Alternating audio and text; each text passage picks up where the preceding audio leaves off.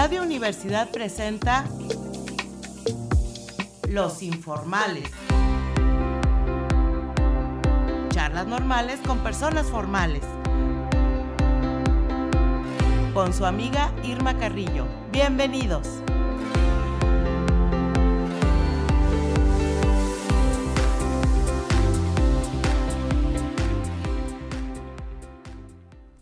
Tal amigos? Muy buenas tardes, tengan todos bienvenidos a esta emisión de los informales. Como ya saben, pueden escucharnos a través de las frecuencias 88.5 de FM, 1190 de AM en San Luis Potosí y 91.9 de FM en Matehuala, o bien a través de nuestro sitio eh, de internet de radio y televisión universitaria de la Universidad Autónoma de San Luis Potosí. También ponemos a su disposición para recibir sus comentarios y opiniones los teléfonos 826-1347 y 826-1348. Y bueno, pues en esta calurosa tarde, porque ahora sí ya se nos vino el, el calorcito, tengo el gusto de presentarles a un talentoso músico potosino, quien ha dedicado su vida con compromiso y mucha tenacidad a concretar su sueño de muchos años. Damos la bienvenida a Marco Bandit, director de Caballos sin Nombre, uno de los grupos musicales potosinos más exitosos de nuestra comunidad. Bienvenido, Marco. ¿Qué tal, Irma? ¿Cómo estás? Y digo, digo que, que, que tú te has dedicado a perseguir tu sueño porque desde que yo te conozco, que son varios años a, desde chavo, cuando te juntabas con este el Güemes y, con Fabricio Larrón y todo. Ya de aquel tiempo. De, de aquel tiempo yo me acuerdo que ya le dabas a la música, ¿no? Pues sí. Pues ¿Desde cuándo empezaste, Marco? Platícanos. Este, mira, realmente no, no te diré que fue accidente o que, estamos aquí en esto ejerciendo, pero sí la, el ejercer, pues sí es mero accidente. Te voy a explicar por qué. Yo desde muy chico, este, soy el más chico de una, de una, de una familia de cinco. Mis hermanos más grandes me llevan, la, mi hermana más grande me lleva 10 años. O sea, la inmediata anterior a ti. No, no, no. Mi hermana más grande, o sea, ah, la más grande. Exactamente. mi hermana Liliana me lleva, me lleva 10 años. Y este, y desde que era yo muy, muy, muy, muy pequeño, pues estaba en boga, pues imagínate. Yo soy de la generación de los 60, mi hermana le tocaron los 50, entrados los 60. Entonces, este, en mi casa se escuchaba todo el santo día ¿verdad? Música de esa época, porque mi hermana también es, es muy melómana. Entonces eran aquellos discos de los Beatles, de los Monkeys, este, Simon Garfunkel, etcétera. Y yo me acuerdo muy bien en una consola que había en mi casa grandota, este yo con mis carritos en ese tiempo de Matchbox yo jugaba por debajo de las de las patitas de la de la de aquella consola siempre escuchando esa música y, y, este, pues esto ya, ya se traía, yo creo que el gusanito, y con toda esta información que a mí se me fue dando, pues no a cuentagotas, sino a cubetazos, ¿verdad? Por parte de, de, de, de, mis hermanos. Este, tengo otro hermano que también toca. Entonces, ah. este, pues ahí yo fui sin querer, sin darme cuenta, siendo músico poco a poco. Y, y en mi casa había instrumento y pues lo más lógico es que yo tomara algún instrumento y hiciera ruido ahí con él a como yo me imaginaba que ¿Qué instrumento tocabas de niño? La guitarra. La guitarra siempre. Sí, pero, pero fíjate que curiosamente cuando ya me metí a la música empecé tocando otros instrumentos, empecé tocando batería yo en la primaria mm. y me olvidé un poco de, la, de la, guitarra y, y este, pero pues tocaba de todos modos la guitarra, ¿no? Aunque tocaba también un poquito la batería. Yo, yo vengo de también de un de un colegio, bueno, del Potosino, mm. por ahí estuve, y también la formación musical era muy, este, pues, muy cobijadora, ¿no? Siempre sí, yo estuve en la rondalla también. ¿Estuviste en la rondalla? Sí, claro, yo también. ¿Con Don Nico? Aunque, aunque, aunque nomás tocaba la maraca, porque yo no te domino ningún claro. pues fíjate que uno estuvo en la rondalla, nunca, nunca fui, este, convocado. Conocí, conocí eh, a, a todos mis compañeros, este, que estaban en la rondalla y que tocaban ahí más o menos y este y a mí nunca me convocaron a, la rondalla no sé no sé no sé por qué a lo mejor no era este no era el indicado no para andar en esas ondas Ajá, claro. pero sí había me acuerdo que, que había una una una clase extra que se llamaba conjunto moderno así Ay, qué padre. entonces en eso yo me alisté porque este era los sábados Ajá. entonces yo me alisté y íbamos precisamente a clases y ahí nos daban clases de batería ah, verdad okay. Entonces, a eso, a eso fue ¿Tú no le entraste a la flautita Yamaha? Fíjate que en mis tiempos no era, no era tan, este, tan socorrida. sí, sí, sí, sí, sí, pero ahora sí, ¿verdad? Sí, o sea, todo el mundo la flautita Yamaha. Ahorita es la flautita Yamaha. Oye, aprovecho este impas para, para comentar que, que nos habló Marta Córdoba Ah, sí. Comenta. Saludos a Marco Bardín y a Irmita. Excelente entrevista. ah, qué saludos, saludos, saludos, a, a, la tía Martita. Sí, sí. bueno, oye, y luego, a ver, platícame, este... Pero entonces, ¿cuándo te entró la pasión? Por, o sea, ya que estabas en el grupo, este que dice mira, mira, siempre, moderno. Es que mira, fíjate, fíjate lo que son las cosas. Siempre tuve, sin yo, sin yo darme cuenta, alguna facilidad, yo creo que, que Tenías oído. tenía mucho oído. Entonces, eh, este, pues tomaba cualquier instrumento y de muy rápido le agarraba, ¿no?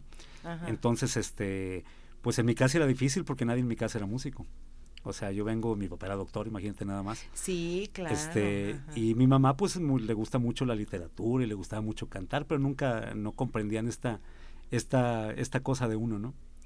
Entonces, este, pues yo solito, ya después como que, que ya por, por el sexto primaria, primero primaria, pues ya me adentré un poquito más a, a, escuchar más música, porque en ese tiempo hay que recordar que, que para los setentas, pues bueno, llega todo el boom del, del rock y, y, y, todo esto que era, que era muy, este, eh, como que te invitaba a, a, seguir esa música, ¿no? Porque veías, este que eso era la juventud, que estaban los chavos en esa onda y que, y que esa era la música que escuchaba. Oye, pero una cosa que yo te, que te quería comentar es que a mí me tienes impactada porque yo te sigo en redes sociales. Ah, y eh, ahora que estuvimos acá con todo este ruido de la pandemia y demás, este, me di cuenta de que eres un letrado, así, un letrado de la música, porque fíjense, Marco pone, por ejemplo, este, un LP busca eh, el enlace para YouTube para que puedas escuchar todo el LP, te da toda una reseña de, de quién era el músico y luego hasta te dice, la primera portada del disco fue Perengana y la hizo el ilustrador Sutano, pero después salió una nueva versión con quién sabe qué y esta rola ya no venía, sino que venía otra y todo. No, no, bueno, yo, yo me quedo impresionada de todo lo que sabes al respecto. No, hombre, no creas, mira, lo que pasa es que, bueno, yo soy súper fanático del LP. A mí los discos de vinil, este, como son los que me tocaron, pero, aparte les doy el primer lugar. Ahorita te voy a decir por qué. Yo creo que yo creo que para cualquier persona que le gusta la literatura o le gusta el arte en, sus en sus partes y cuando compras un producto de algo de eso, tú por ejemplo un libro, vas y, compras un libro y pues este le ves la portada, llegas a tu casa y estás viendo el momento ideal para abrirlo y empezarlo a leer, ¿verdad? Y eso y esto es lo esto es lo padre de un libro porque en realidad te sientas eh, en tu sofá, silla, como tú quieras y este y, te tomas el tiempo de hacerlo. Cuando la música este el LP pasa lo mismo, ¿eh? pero te voy a explicar cuando la música toma unos formatos menores, lo que es el cassette, y después tenemos el, el, el, el compact. El compact. Este, pues es informal para mi gusto, ¿no? Porque esta, esta parafernalia de ir por tu disco, este, sentarte en tu, en tu sillón, buscar el momento ideal para, para escuchar ¿cómo esto. ¿Cómo se llamaban las tiendas que había? Había una por TX, Art Music. Art Music, ¿cómo no? Art Music era famosísima. Ah, sí, yo era cliente. Yo también, yo también era cliente y mis hermanos también. Sí, sí, sí. y era ahí dejaba todo todos mis, Ahí dejaba todos mis domingos. Ya salió el nuevo de Super Sí, ándale. Así era. De Journey. Así era. ah, entonces te, estaba comentando. Entonces tú, eh, el LP tiene ese encanto de que tú te, te ubicas, te sientas, le das el tiempo y ves la portada. Para mí, este, el leer la portada, el leer lo que trae el disco, la contraportada, ver quién es el productor, etcétera, es bien importante. Y a mí, a mí me ha servido muchísimo porque vas creando tú un enlace en este caso, por ejemplo, de productores, por decirte así, de, ah, este produjo esta tal banda, este produjo tal banda, tal banda, y tienen un enlace, esas, aunque sean bandas totalmente ajenas, tienen algo que los une en el sonido, y, y, eso es bien padre. También el, digo, tú que eres diseñador gráfico, también has de saber que una portada de un disco, pues era en ese tiempo. Bueno, y tú le entras al Sí, claro. Y, y fíjate, una portada de un disco era realmente el 50% de lo que traía. La información musical no, también. Y qué ilustraciones, yo me acuerdo las de Asia, claro. todas hechas en aerógrafo maravillosas. Claro. Y, fotografías, ¿no? También. O sea, cosas padrísimas de los mismos artistas, fotografías también emblemáticas, ¿no? Que quedaron en la historia del... del No, es que, bueno, las querías tener así un póster en tu cuarto también, era como, wow, ¿no? Claro, claro, así era. Entonces te digo que yo soy un admirador del LP por eso. Este, los formatos menores como que no me llaman tanto la atención, aunque se escuchan obviamente algunas cosas mucho mejor, ¿no? Sí, claro, pero es, es yo, yo te entiendo, es la calidez que le da el, el sonido de, y además este poner, había todo un, un cuidado, ¿no? En poner el, disco, no poner los dedos, había limpiadores. Claro, no, pues tú lo sabes muy bien, Irma, pues tu papá era así, este, como que como que fan también de esa onda, ¿no? Sí, no, Y, y, bueno, yo me acuerdo que antes del cassette había un formato que eran algo así ah, sí, los ocho tracks. Ocho tracks. Y cuatro tracks. Y cuatro tracks. Que eran unas maquinonas que metías aquel cartucho. Aquel cartucho, ¿no? sonaba, sonaba, así, sonaba. Sonaba cuando lo metías así. Y cada vez que llegaba al ciclo, hacía un ruido, tac, tac. Era el cambio de track. De track. ¿Verdad? Esos precisamente fueron los formatos menores que salieron para que tú tuviera por, esta portabilidad la, la, música y la llevaras en tu auto, etcétera, ¿no? Este, no tienen tanta o sea, el sonido no es tan bueno, a menos que lo reprodujeras en, en, algún este aparato buenísimo, ¿no? Claro. Que en este caso, pues en, en aquellos, en aquellos años 70 yo creo que el que tú tuvieras una grabadora de carrete abierto, una cosa así, era, ah, era así como que el guau, Era el guau porque en ese tiempo tú podías grabar muchos, este, muchos LPs, tener un espacio de dos horas, a veces a una velocidad ya más o menos más sacrificada, hasta dos horas y media, tres horas, ¿verdad? Sin cambiar nada, ¿verdad? Entonces era padrísimo. podías amenizar una reunión tranquilamente sin estar dándole la vuelta al disco, ¿no? Ni nada de eso. Eh, no, hombre, era, era, muy padre también. Sí, era toda una, era toda una cultura. Yo me acuerdo que, que sí efectivamente dominaba el arte de, de, de poner la aguja, de limpiar la aguja. Mi papá nos, como dices tú, nos enseñaba mucho todas esas cosas. Y luego cuando surge el, el formato de cassette, sí este, el poder grabar de LP a cassette para tus cuates. Claro. Claro que sí. Era, eran las reuniones padrísimas ¿no? Claro. Este, con, los, con los cuates y a ver, préstame y el track 2 es el track 2 de, del lado B, del lado A y hacías tus propias selecciones. Y llevas tu caseta a tu fiesta, ¿no? Llevabas tu cassette. cassette. Sí, este es el Pioneer, Alpine. Sí. Memorex. Memorex, ay, sí. Sí, sí, sí. Y, lo, y, y, y no, bueno, ya si en tu coche también traías un, un este reproductor de cassette Sí, con tu ecualizador y todo el rollo. Con ecualizador y todo. Sí. Pero no, las nuevas generaciones no están preparadas. Pero, pero fíjate, o sea, qué cosas, ¿no? Ahora con una memoria, pues traes mm. cinco días de música, ¿no? O sea. Sí. O sea, todo es tan instantáneo ahora y tan, y tan, y tan efímero, ¿no? Efímero. Pues de cafeinado, ¿no? Así como que, que es como viene va. Por eso este. Y es, y es padre también, o sea, tenerle la inmediatez de, de conseguir algo, la inmediatez de, de, reproducirlo en tu teléfono, es, es muy padre. Sí, sí. Pero lo que es triste es no pagarlo. ¿O no? Claro. ¿Qué opinas? Pues mira, yo estoy preguntándome a mí. Fíjate que yo lo que hice fue que todos mis discos compactos y cassettes y demás los, los guardé en mi computadora, lo hice un en, en, mi iTunes. Sí. Todos, todos, todos. Yo no, no uso Spotify. Ok. No lo uso.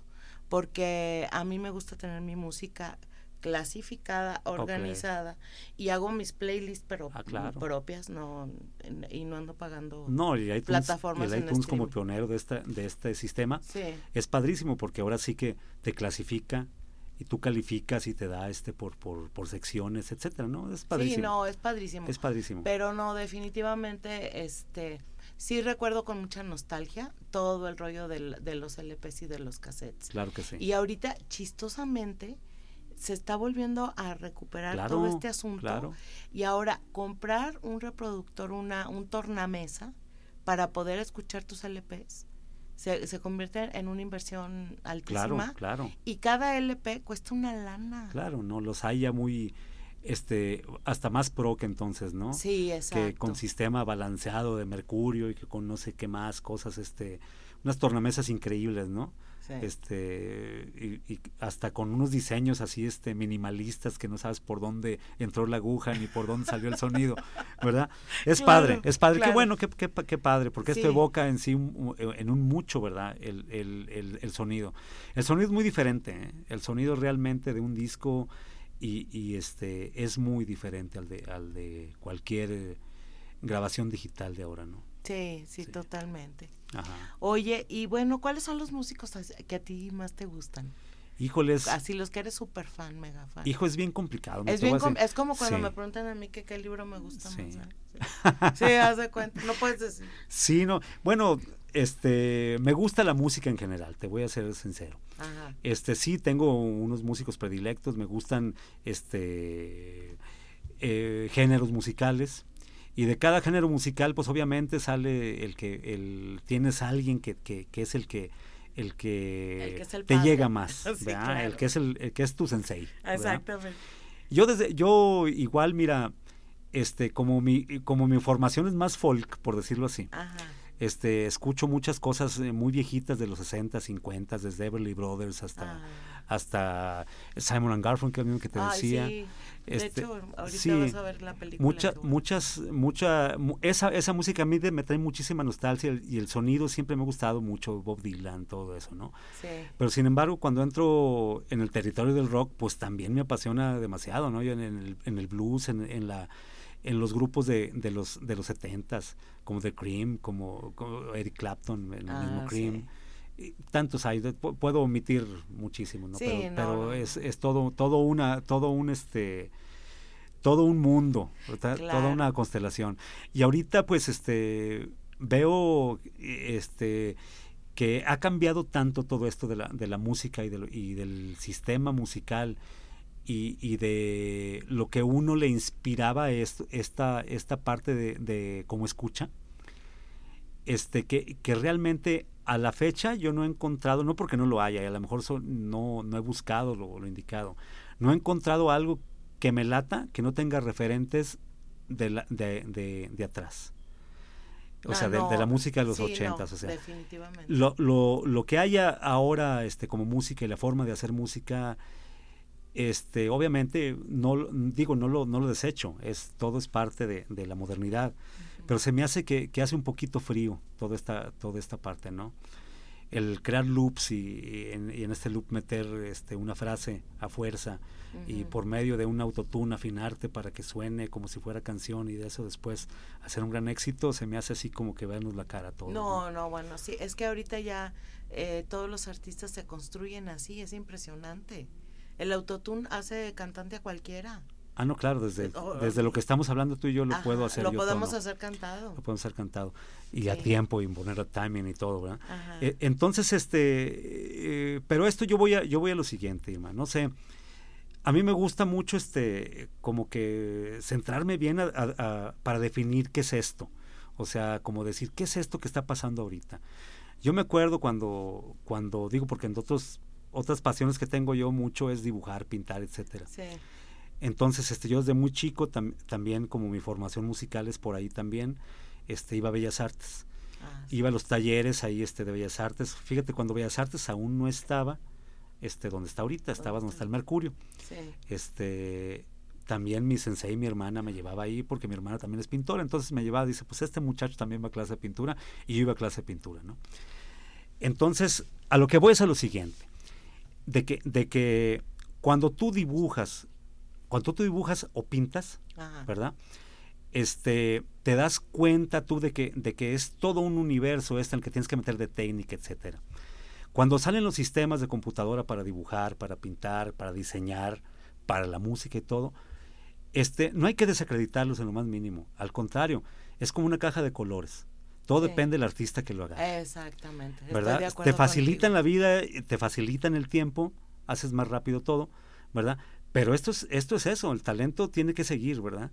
No nada más porque ahí le presionas un botón y diga loop y le pones y, este y, ya te hace a las tiempo, cosas a esto el otro, no lo va a hacer, ¿verdad? O sea, eso, eso es parte tuya. La gente cree que sí, pero así no es. Marco, vamos a, a, este, a escuchar una rolita.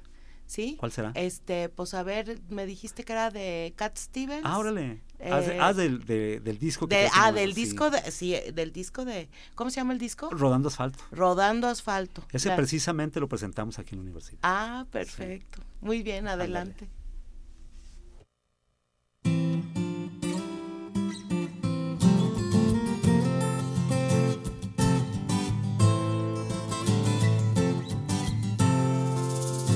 Now I've been happy lately, thinking about the good things to come, and I believe it could be something good has become. Now I've been smiling lately, dreaming about the world as one, and I believe it could be someday is going to come. Cause out on the edge of darkness, there rises a peace train Oh, please, strength, take this country, come take me home again. Now I've been smiling lately, thinking about the good things to come, and I believe it could be something good has begun. Oh, peace train sounding louder,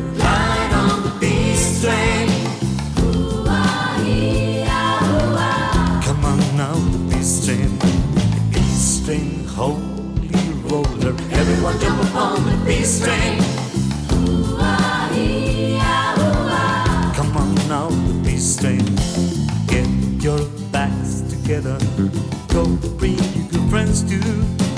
Cause it's getting nearer. It soon will be with you. Now come on join the living. It's not so far from you. And it's getting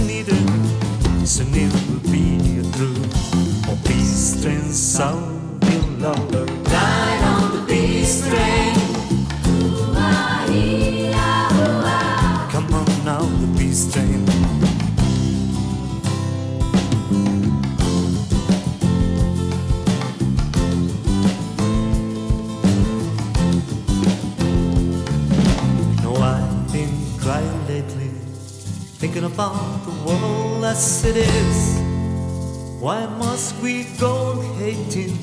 Why can't we live in bliss? Cause out on the edge of darkness, there rises a peace train. A peace train, take this country, come take me home again. A peace train, sounding louder, ride on the peace train. Come on now, the peace train, it's peace train home roller. Everyone jump on the peace train.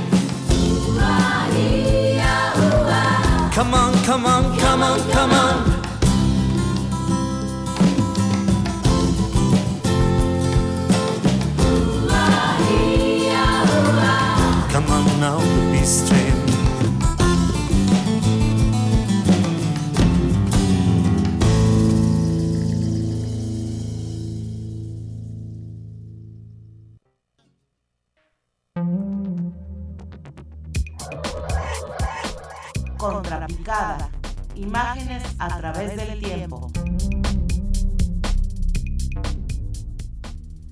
Y bueno, pues en esta sección de contrapicada y para seguir en la onda de los de los este 60, 70 vamos a recomendar una película que se llama El graduado. Esta película es de 1967, dirigida por Mike Nichols y basada en la novela homónima de Charles Webb.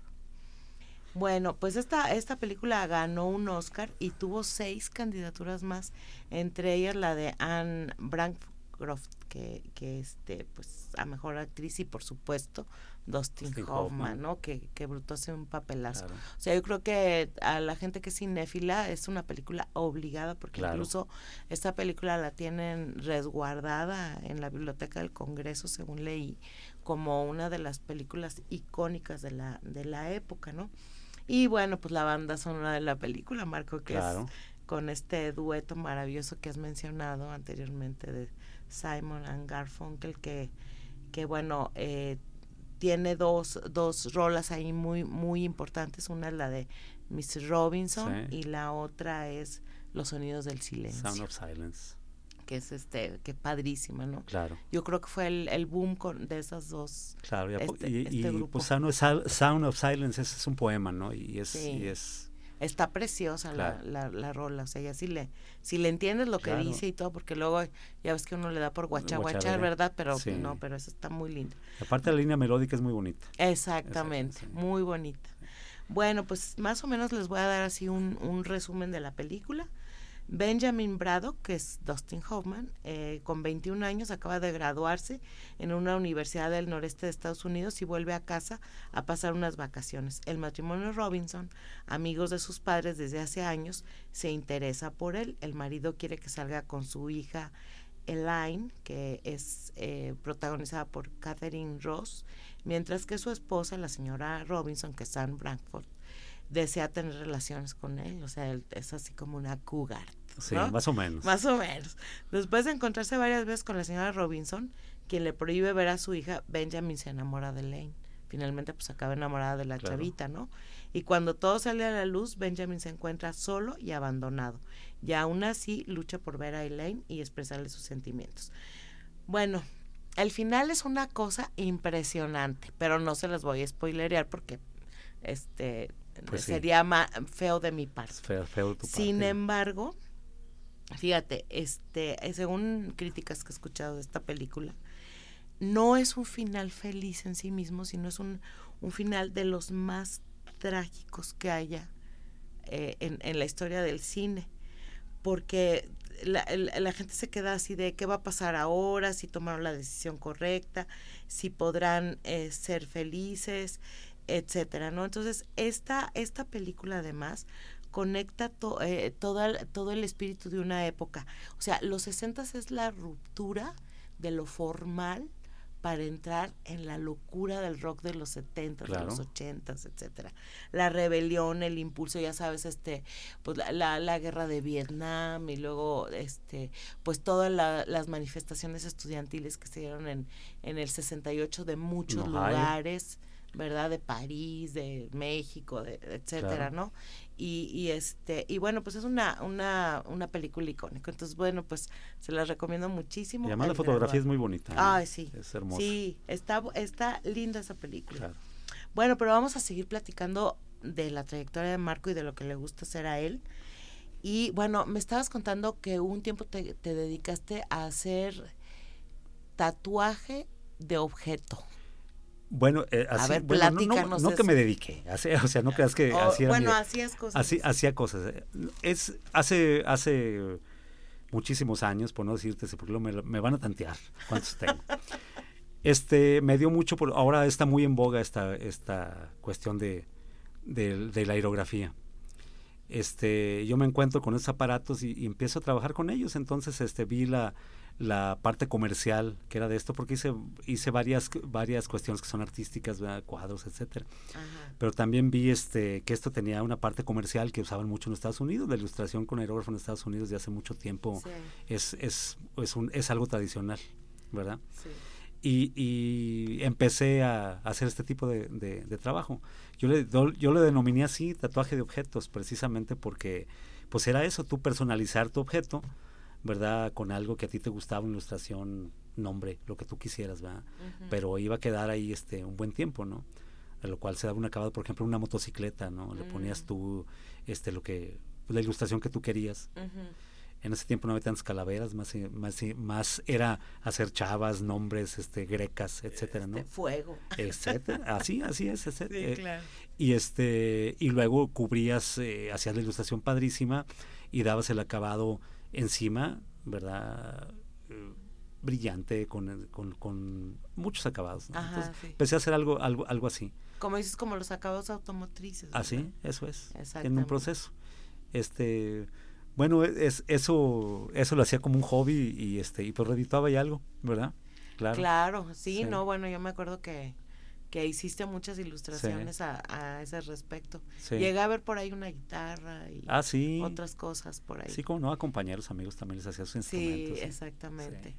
Oye, ¿y, y no, no te sentiste en ese tiempo influido por las portadas de los discos? Fíjate que no. Que no influía una cosa con la otra. no sé si tenemos tiempo. Te voy a platicar hacia gran, a, grandes Dentro de, dentro de lo, la gente que yo, que yo conviví en mi vida, tuve la gran fortuna de convivir con un artista que era un artista del aerógrafo. Este, en ese tiempo. Él es Juan Almada, es un amigo que ya murió él. Él vivía en, en Mazatlán, Sinaloa. Eh, parte de mi familia, somos sinaloenses. Entonces, este, lo conocí a, él por medio de una hermana y hicimos mucha amistad. Él era más grande que yo, pero curiosamente él pintaba y exponía. Era un artista de renombre en su tiempo, no empezaba muy bien. Y él vino aquí a San Luis porque en una, en una ocasión eh, él expuso en Monterrey y en una ocasión Edward James precisamente le compró, o sea, muchísimos cuadros, compró mucha obra de él. Mm. Entonces él me, él me preguntó, oye, ¿tú sabes quién es este quién es este señor? Le digo, no, pues sí, cómo no, sí sé quién es, ¿verdad? no lo conozco, pero sí, sí, sí, sé, ¿Y me podrías llevar donde está este señor? Allá Allá Gilitla. Mm. Entonces, este, tenía sus, sus, sus no lo veas, ¿verdad? O sea, era, era parte de, cuando querías tú entrar con el Señor, que rara vez estaba eh, en, en, San Luis, por decirlo así, él viajaba mucho, este, ya cuando llegabas, era como, no, no te dejan verlo, o sea, no te voy a comentar quién, ¿verdad? Porque este, ya lo veremos, ¿verdad? Este, entonces, bueno, para no hacerte larga, llegó con él y él le da una beca y lo trae paseando por todo el mundo y lo pone a pintar y etcétera. Pero de él de, de esta persona aprendí yo precisamente, el, él me llevaba todo, pues como yo lo, me invitaba ¿Tú siempre. Conectaste yo lo conectaba y él me llevaba, oye, vente a pasarnos de Gilitla o vente acá o vente allá, este, y me llevaba para todos lados, ¿no? Y este, y, y él pintaba con aero, pintaba en grandes formatos, o sea, con pistola, etcétera, y hacía unas cosas increíbles, enormes. Este, mucho geometría, mucho como Jacoba Gam, muchas cocinéticas, que es, me, me, gusta mucho eso a mí también. Sí y este y de él aprendí mucho y por eso después ya cuando vine aquí pues había algo de técnica de eso y fue cuando hice eso. Ah bien.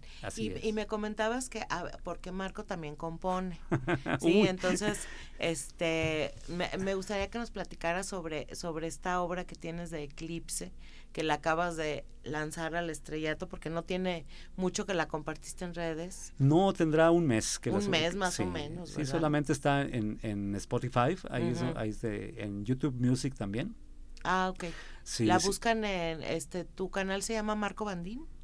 No, están en, en, YouTube Music. Ahí este, mi canal es otra cosa. O sea, ah, las plataformas donde se lanzó, yo la lanzo este, al Spotify y a, YouTube Music, que es, ellos se encargan de organizar la música, ¿no? Ah, y otorgarte regalías en este caso. Por decirte, este, esta obra se llama Eclipse. Sí. Y, y este la compuse ya hace tiempo, pero ahora con este, con esta parte de la pandemia y todo, pues la retomé y vi que y le empecé a dar un poquito de forma y, y, pues la terminé, la concluí, ¿no? Este es lo último que tengo. Está, si la quieren buscar en Spotify, es Eclipse así y mi nombre, Marco Bandín con B grande. Ándale, es lo que te decía, para buscar la, la, rola hay que poner Marco Bandín, Eclipse.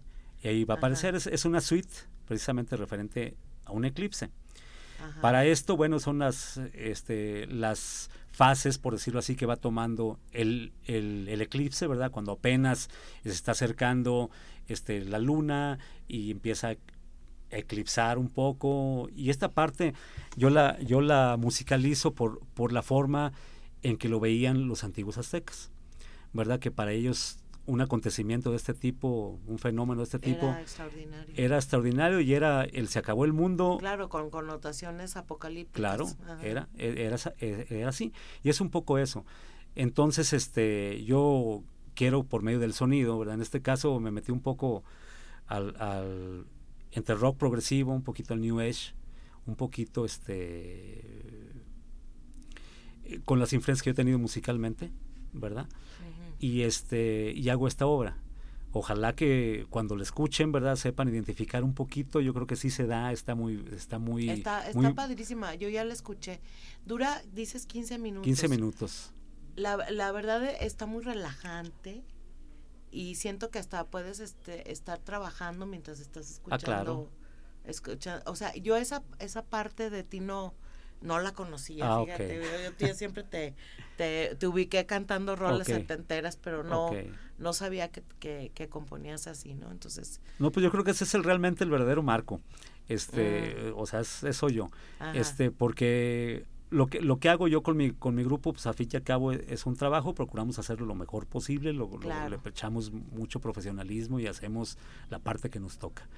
Pero ya en cuestión de, de hacer música propia es muy diferente a lo, a lo, que, a lo que interpreto. Este, lo que tú me ves en las fiestas o que estás en que sí, o sea, eso es totalmente diferente. Es totalmente diferente. Sí, claro, pues sí. Esto, como te decía, digo, trato un poquito, empieza la obra como con una alegoría, es un poquito este una alegoría y va pasando la faceta, se pone un poquito más trágica.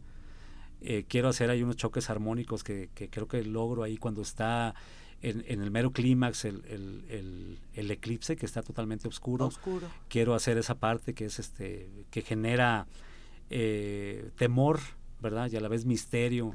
Toda esta parte, pues, necesitan escucharla. Yo creo que son muy fáciles de identificar estas fases. Las fases. Oye, ¿y esta la, la generaste a partir de de una consola o cómo lo hiciste? No, bueno. ¿Cómo la compusiste? Pues yo toco todo. Mira, ahí, ahí este, toqué yo todos los instrumentos, a excepción de la batería.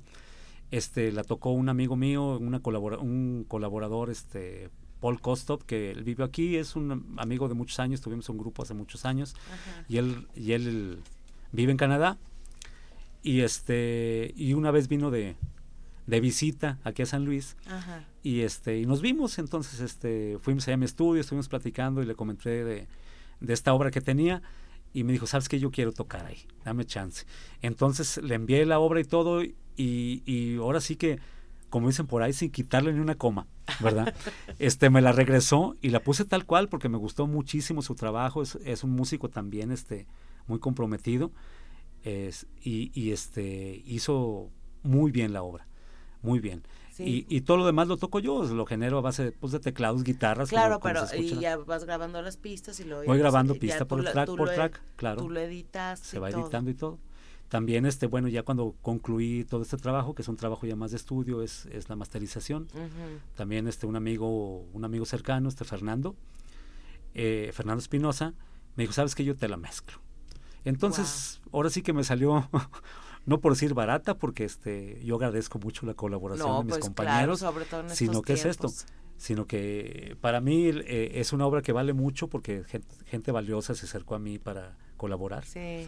¿Verdad? Bueno, pues porque eres querido en la comunidad este, de músicos y de eh, este productores de música, ¿no? Aquí en San Luis. Pues ojalá que sí, yo creo que sí. Y déjame decirte que bueno, nos mandan saludar. A ver. Magdalena Jiménez y Rodolfo Estrada. Ah, ok. Tú tocaste en, el cumpleaños de Rodolfo. Sí, cómo no, sí, sí. Te envían un fuerte abrazo y dice que nos están escuchando. Ah, qué bien, saludos, Magdalena. Saludos a Maga y a Rodolfo, con mucho cariño. Sí. Oye, a ver, y bueno, pues ya, ya nos queda bien poquito tiempo, pero pues yo quisiera este abordar el tema del, del grupo de Caballos sin Nombre, cómo fue que se fundó, cuándo, y, y este, creo que es un grupo muy, muy querido y muy aceptado en San Luis Potosí, porque definitivamente nos remite a toda esta nostalgia que estuvimos platicando en, la, en la primera parte del programa, ¿no? De los discos, de los tracks, de cómo íbamos y comprábamos un LP, de todo este rollo. Este, ¿Cómo se funda Caballo Sin Nombre? Mira, yo creo que Caballo Sin Nombre existe desde antes de llamarse Caballo Sin Nombre. Esto realmente es, como dices tú, es el espíritu de esa época. El, el, el, nosotros darle sonido y el, y el meternos en esto nace con la idea, yo ya había tocado pues, en muchas bandas antes que, que en esta que estamos ahorita. Sí yo ya no me dedicaba a esto, yo ya andaba ya fuera de la, de la música un poquito, y, pero sin embargo, pues siempre, siempre nos queda el, andar de ejecutantes por ahí en un lado y en otro, te invitan, etcétera, ¿no? Entonces en esta ocasión, este, yo me acuerdo, y hace años otro compañero mío, Nacho, este, nos juntamos en mi casa, así por decirte, los, los jueves, etcétera, y pues tocábamos y etcétera. Y, fue invitando el amigos poco a poco y, sin querer queriendo ya de un día estamos trabajando en un sitio, ¿no? En este caso era el Café del Teatro, hace ya años. Uy, sí, me acuerdo. Y, y, este, y pues ya teníamos un concierto ya hecho todo y no teníamos nombre del grupo. Entonces, este, como tocábamos muchas canciones de América y... Ah, yo me acuerdo, eh, qué padre estaba el Café del Teatro en esa época. Claro que sí. Estuvo padre. No, estamos hablando de hace 25 años. 25 años, sí. Sí, ven más. Fue que un poquito más, ¿eh? Entonces, este, pues ahí hicimos nuestras primeras tocadas como Caballo sin Nombre. Y realmente no teníamos nombre, sino que en ese tiempo pues estaba otro amigo, Martín, que sí lo conoces, por supuesto. Claro, Martín. Y este y dijo, ¿sabes qué? Ya vamos a tocar y voy a hacer unos carteles y ustedes nada que tienen nombre, les voy a poner como, como sea. recuerdo muy bien que puso una foto que no éramos nosotros y puso un nombre que no dijimos que era, que, que no queríamos que fuera, ¿no? Ah, ok. Y desde entonces así nos presentó y así nos hemos venido presentando toda la vida. No, bueno, pero esa pues fue la razón. Esos son los, los, este, los nombres más afortunados, ¿no? Pues uh, probablemente sí. Porque de alguna manera pues le, estás haciendo ahí homenaje. Lo que pasa es que hay mucha controversia, porque si te llamas caballo, o sea, acuérdate que existe caballo dorado, caballo no ah, sé qué de fuego. Ah, y todo el mundo piensa, que eres banda. Que soy banda. Sí, muchísimas de mis contrataciones han, han preguntado sobre qué, sobre ese género, precisamente que si nosotros tocamos eso. Claro. Pero pues bueno, ya se aclara, ¿no? Ya le dices que y entonces así nace el grupo y sobre este grupo pues han pasado muchísimos amigos y colaboradores y, buenos músicos y gente talentosa. Y este y pues le hemos seguido hasta la fecha no yo soy el único que queda de esa rodada. Bueno Lalo eh, mi bajista Lalo Fierro que es mi bajista actual en ese tiempo del Teatro La Paz ahí tocaba él también. Después se alejó un poco de mí luego ya volvimos a retomar ya hace muchos años y, somos los que quedamos originalmente los, los originales caballos de los originales que nos presentamos sí bueno pues es que los músicos van van rolando y van este, teniendo otras, eh, digamos que, eh, proyectos de vida diferentes y eso obliga a que haya mucho mucha circulación, pero el chiste es, es el, el, director que se ha mantenido con tenacidad y yo creo yo creo que el mucho es es es este es en eso no yo siempre trato de de que de que el músico que entra conmigo este rodearlo de este de todo esto que hacemos nosotros y empaparlo y hacerle que le guste verdad porque cada quien tenemos un sistema musical cada quien hacemos eh, venimos de otras bandas estamos acostumbrados a hacerle de otra forma los ensayos etcétera. Y aquí aquí cada canción por ejemplo que se ensaya es como si fuéramos a una producción grabada. Se hace eh, lo que van a ser el trabajo de cada quien se monta y eso ya es inmovible. ¿Y la, la, tratas de hacer apegada a la original? No, precisamente. O no, ¿verdad? O de eso se trata Caballo sin nombre. Sí, o sea, tú le das tu propio toque. Hacemos un arreglo, en este caso, por ejemplo, si vamos a interpretar una canción, este, yo no, y el cantante no, no es de esa tesitura, yo hago un arreglo para que sea de la tesitura de su voz y hacemos todo de acuerdo a que se cobije el ah, cantante y que se cobije todo el grupo y tenga su sonido. Así se trabaja. Ah, y no hacer un simple cover como va. Claro. Y bueno, Margarita, este, me comentabas que no se están presentando precisamente por por esta situación que estamos viviendo, pero tú hiciste una rola padrísima que también la pueden escuchar que se llama ¿Cuál será? La, la rolita este que hiciste sobre la pandemia. Ah, ahora verás, ¿cómo se llama? Ya hasta se me olvidó. Ya hasta se te olvidó. Yo por aquí Fue hace un año, ¿verdad? Fue hace un año, sí, tiempo de espera. Tiempo de espera. Ah, precisamente. Fíjate que esta rolita nace precisamente por eso, porque se ve el, panorama no era tan esperanzador. No. Entonces, este, dijimos, sabes que tenemos que darnos ánimo los músicos, sí, que estamos sin trabajo y eso fue hace un año, fíjate. tenemos que darnos un poquito de esperanza, de ánimo entre nosotros. Entonces, convoco a otros compañeros para que la interpreten junto conmigo, ¿verdad? Y hago este, hice esta canción, se llama Tiempo de Espera. Está hermosa, se les recomiendo que la escuchen en el canal de YouTube de Marco. Sí, o en mi Face también. O en su Face también. era lo que te iba a decir, este, ¿dónde te pueden encontrar? Porque digo, por ahí puede caer alguna contratación. Ah, no, claro. Entonces, a ver dónde Soy bien localizable en el Facebook, Caballo sin nombre oficial, ¿verdad? Y también por mi nombre, Marco Bandín en el Facebook, así tal cual. Tal cual, ahí, ahí te pueden... ahí en el este Messenger, donde quieran, y ahí estamos a sus órdenes, ya saben. Te manda a saludar Martín Moctezuma, que te ah, está oyendo, este, que luego pasan las rolas, y este y le mandamos un saludo a Martín y Andrea que nos están escuchando, muchas gracias. Ellos son nacidos radioescuchas del ah, programa. Qué bien. lo cual le agradezco bastante. Qué bien. bueno, pues este... Eh, tengo la duda de si todavía tenemos tiempo, ¿sí? La música, vamos a la música, tiempo de espera. Y, y este y regresamos a despedirnos.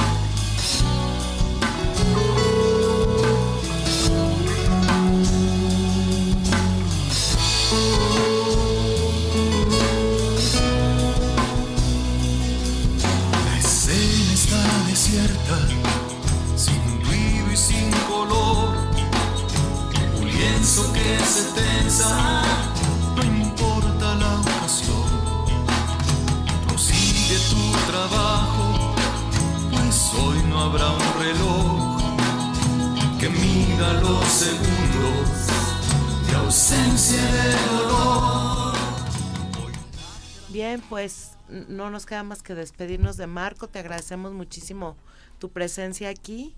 Y bueno, pues no, no dejen de, de cuidarse. Todavía no se ha terminado este asunto, así que tienen que cuidarse. Nos vemos el próximo viernes a las 6 de la tarde en Los Informales. Que tengan muy buenas tardes y bonito fin de semana. Hasta, la próxima. Radio Universidad presentó los informales. Charlas normales con personas formales. Con su amiga Irma Carrillo. Bien, hasta la próxima.